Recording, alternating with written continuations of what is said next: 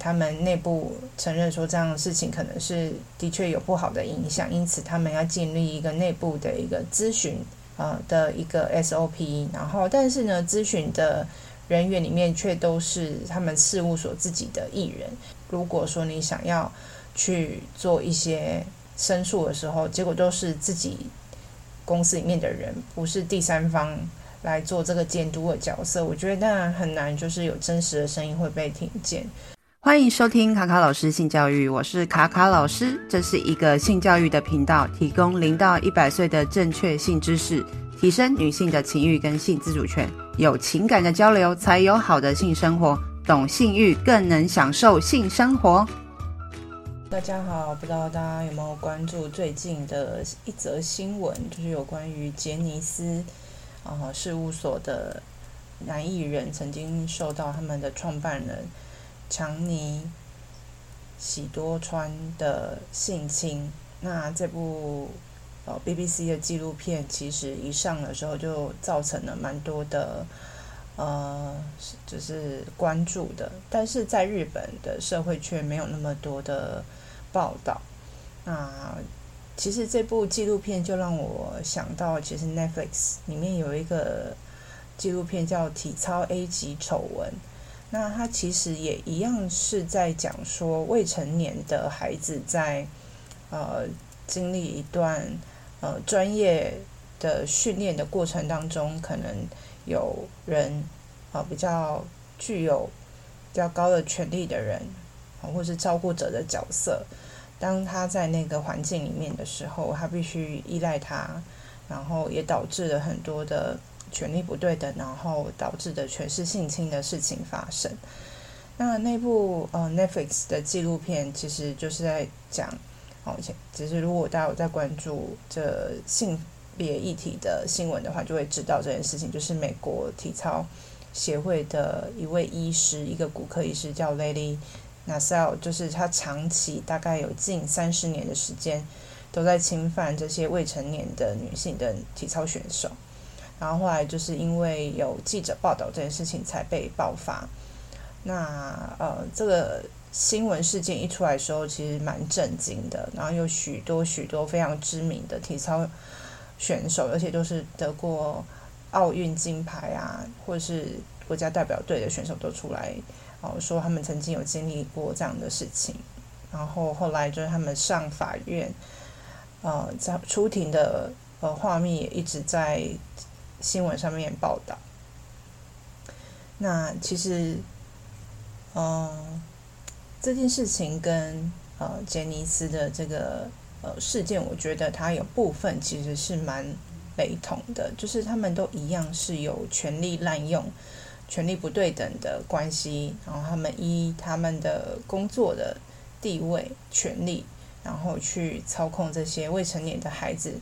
然后，因为他们有拥有权威跟影响力嘛，他们可能会影响他们的职业生涯跟未来，所以他们利用这种权力的方式去控制或强迫对方接受他的行为，并且合理化他的行为。然后，这个合理化这个行为的过程中，其实还有一部分有关于情感上面的操弄，因为其实在呃青春期的时候，我相信很多孩子对于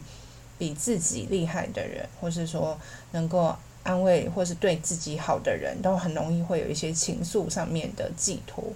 所以就很容易导致这种哦关系其实是陷入一个比较呃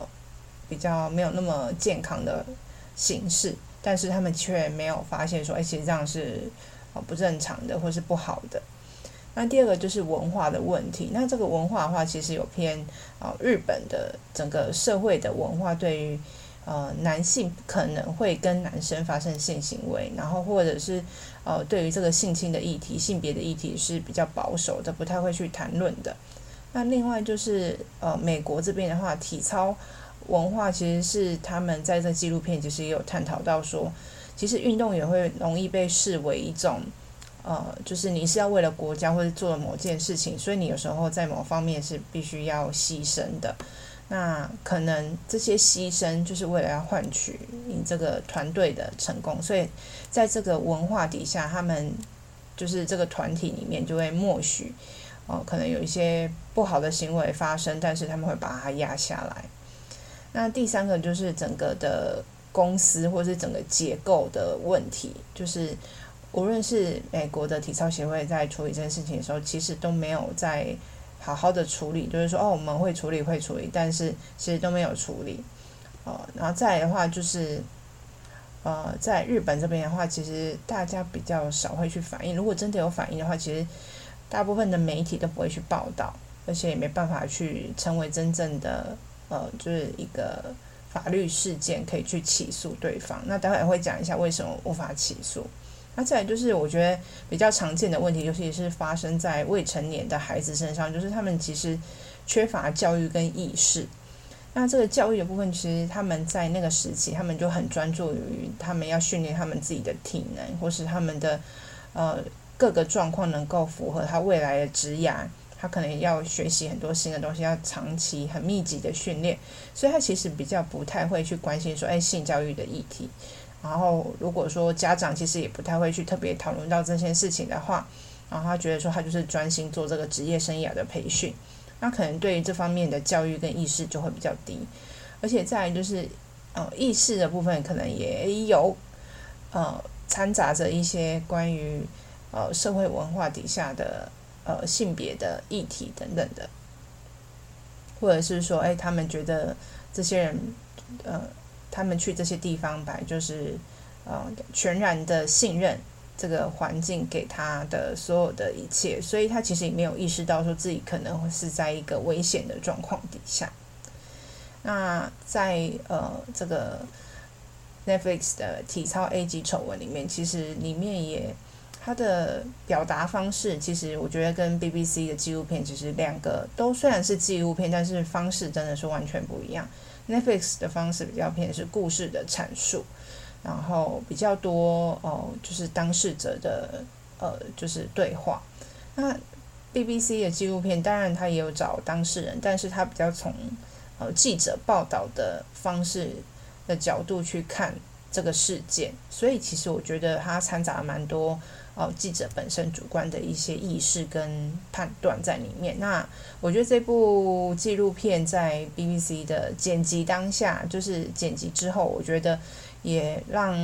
大家会很容易形塑，觉得杰尼斯事务所是一个不负责任的呃，就是单位，然后也不回应。然后我觉得他有一些桥段是故意去形塑了。当然，我知道他们不对外回应，可能是他们的一种公关的处理方式，当然不是很好。那。在近期的新闻里面又提到说，诶，他们内部承认说这样的事情可能是的确有不好的影响，因此他们要建立一个内部的一个咨询，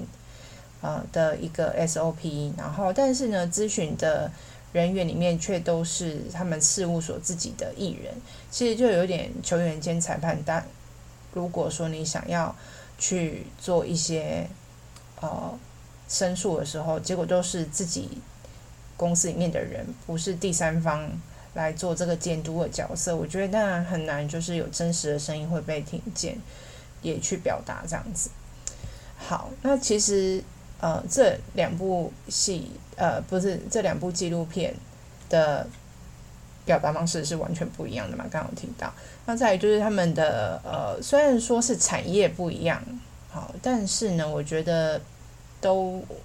都还是。有一些差异性了，当然大家一般都会觉得说演艺圈本来就很容易是这样子，可是没想到美国的体操界发生这样的事情，也是我觉得是蛮让我讶异的。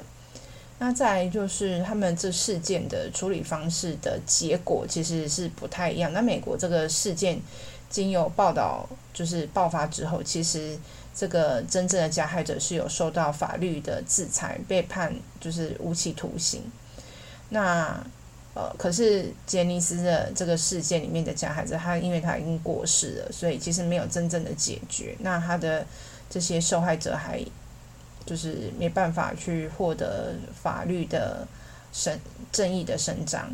那在社会上的关注度，我觉得也是完全不太一样的。就是在美国的话，大家觉得这件事情是非常不能够允许，这是呃他们的想不到他们体操界居然会有这么可怕的事件。那在日本的话，它媒体是比较少报道的，因为毕竟杰尼斯在日本的呃娱乐界，好，其实在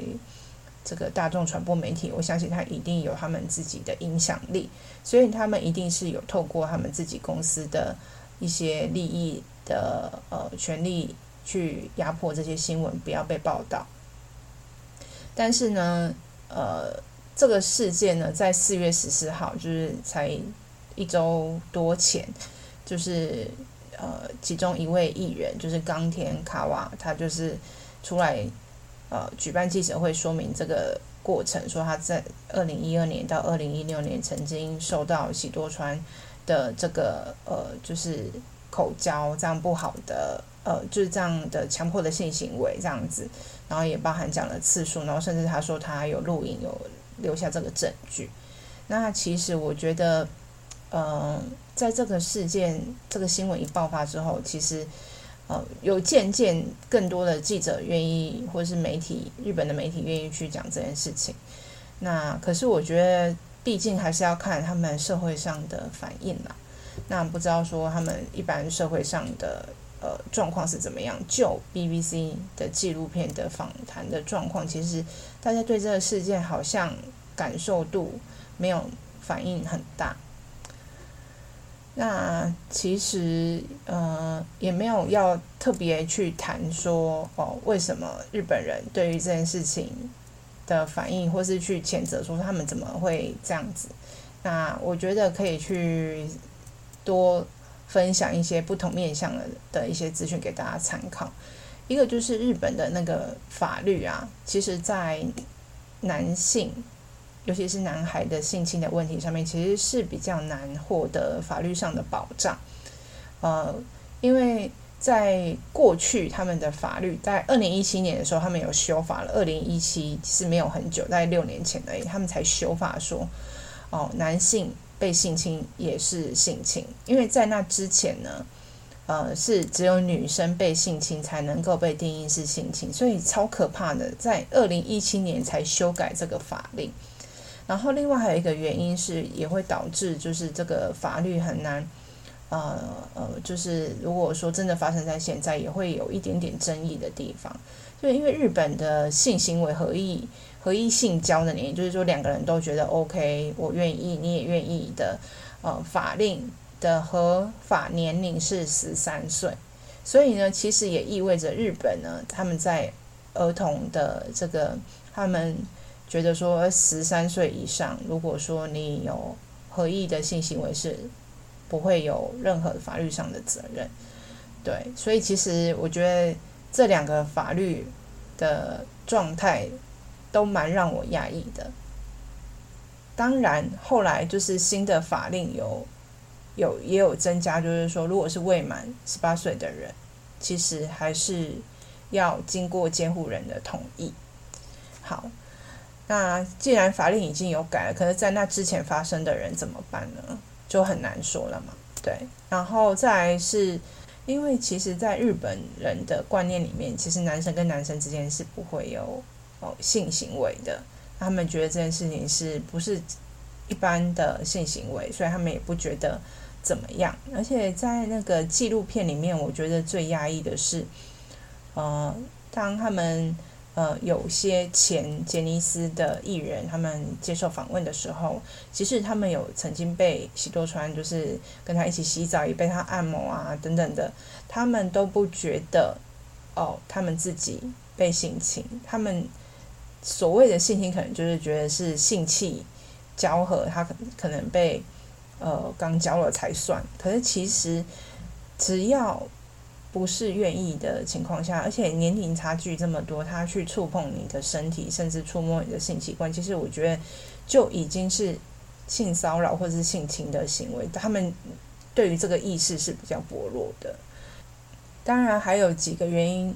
他导致那些人不敢出面去指控啊，因为其实他们最大的恐惧是来自于他们会失去这个工作的机会，因为毕竟他们。进入杰尼斯就是想要成为艺人嘛，这是他们的梦想，也是他们未来的事业。那再加上杰尼斯在日本的媒体跟社会的影响力是很大的，所以他们有很大的恐惧，是不敢去说出哦，就是这个老板对他们做的事情，他们甚至可能觉得说他愿意来照顾我，或者是帮我按摩、带我去洗澡，这件事情是被呃喜欢、被宠爱的感觉，所以他们的那个意识跟他们的想法已经是被扭曲了。然后再来就是，可能有些人真的觉得他们觉得被欺负了。但是他们觉得很自责，也觉得很羞耻，觉得说男生怎么可以被男生插，所以他们也不敢去跟别人、跟他的父母讲，或者跟谁讲，因为他们知道说这样也是一个很丢脸的事情。那再就是日本的社会，其实长期刚刚前面有提到说，就是对于就是男性怎么可能会跟男性做这件事情？那再就是性别歧视的问题，然后觉得。性侵跟性骚扰可能是受害者的责任，并非加害者的责任，这也可能是一部分的原因。里面也有提到的一个状况，就是说他可能在孩子的经济状况，家里的呃经济不是很好，所以他会去事务所，其实也是家里面以前要靠他改善家里的经济。所以他其实是有成名的压力，或是家庭经济的希望。所以他如果说想要去跟他的父母抱怨这件事，其实他也没有办法获得任何的支持。那毕竟在那个环境里面，大家都是这样隐忍下来的，他其实也没有任何可以求救的对象。那以上这些原因，我觉得大概就是导致他们没办法，呃，就是一直长久以来无法求救的。原因，那我觉得跟体操选手的状况也是有点像一部分，就是说他们可能都是对于家庭来讲，他们未来的职业的发展，他们不可能去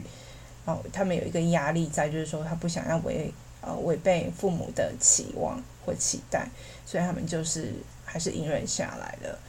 那我觉得在青春期的时候，其实身心发展没有很健全，也没有很成熟，你当然没办法去了解说这件事情是对是错。那如果说你是有一个很大的梦想的人，然后你当你的梦想跟你的这件事情发生的时候，你要怎么去衡量？我觉得是一个非常困难的事情。那我觉得无论就是到底有没有真的是因为父母。即使知道孩孩子经历这样的事情，还是让他继续在这个环境里面。且不论是不是真的有这种父母，我觉得，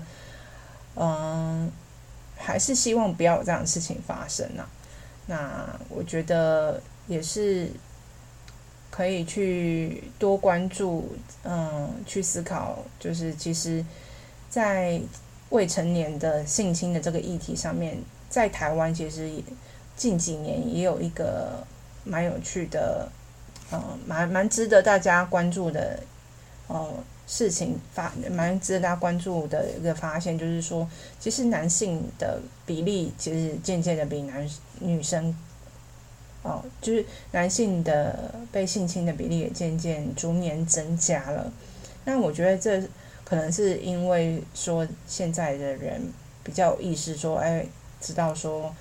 被性侵的人不会只是只有女性而已，男性也会。他们比较愿意去求救了，所以这个比例可能就增加了。那无论好，就是所以说我们就是也是有一个观念，就是说受害者其实不分任何性别的，任何人都可能会经历，不分性别、年龄等等的。那如何提供比较好的呃，愿意提供给他们支持跟保护的措施是很重要的。那让他们能够去揭露这些不正当的行为。那其实我觉得还是要加强对于性侵跟性骚扰问题的认识和教育。那告诉孩子说，这不是他们的问题，不是他们的错。那任何人碰触你的身体，都是要经过你的允许的。哦，大概以上呢，就是我的这些观察跟想法啊，希望再也不要有任何的未成年的孩子啊，就是经历梦想跟身体被。不尊重的对待的事情发生了。那大家如果还没有看这两部纪录片的话，很值得去看一下。当然看完之后，我觉得心情一定会非常的不好，也会受到一些影响。其实我看完之后，我觉得我每次都是很生气，但是我觉得还是要去了解说为什么这样的事情会发生。我觉得是一个很好的学习，但是，嗯，就是希望不要再有任何人经历这样的事情了。好，就这样吧，拜拜。